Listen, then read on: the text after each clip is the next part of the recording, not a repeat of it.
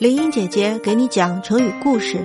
今天讲的这个词是“匹夫之勇”，指不用智谋，单凭个人的勇力。这里的“匹夫之勇”指的是楚霸王项羽。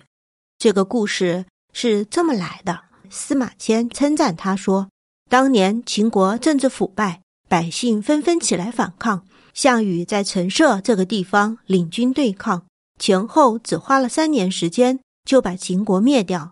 然后将得来的天下分封给各王侯贵族，成为称雄一方的霸主。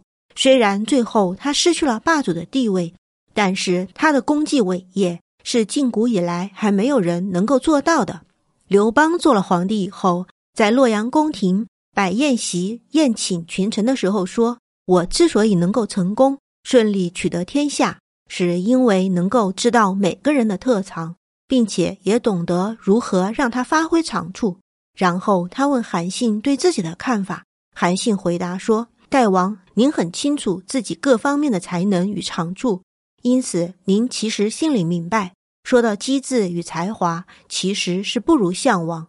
不过我曾经当过他的部下一段时间，对于他的性情、作风、才能了解得比较清楚。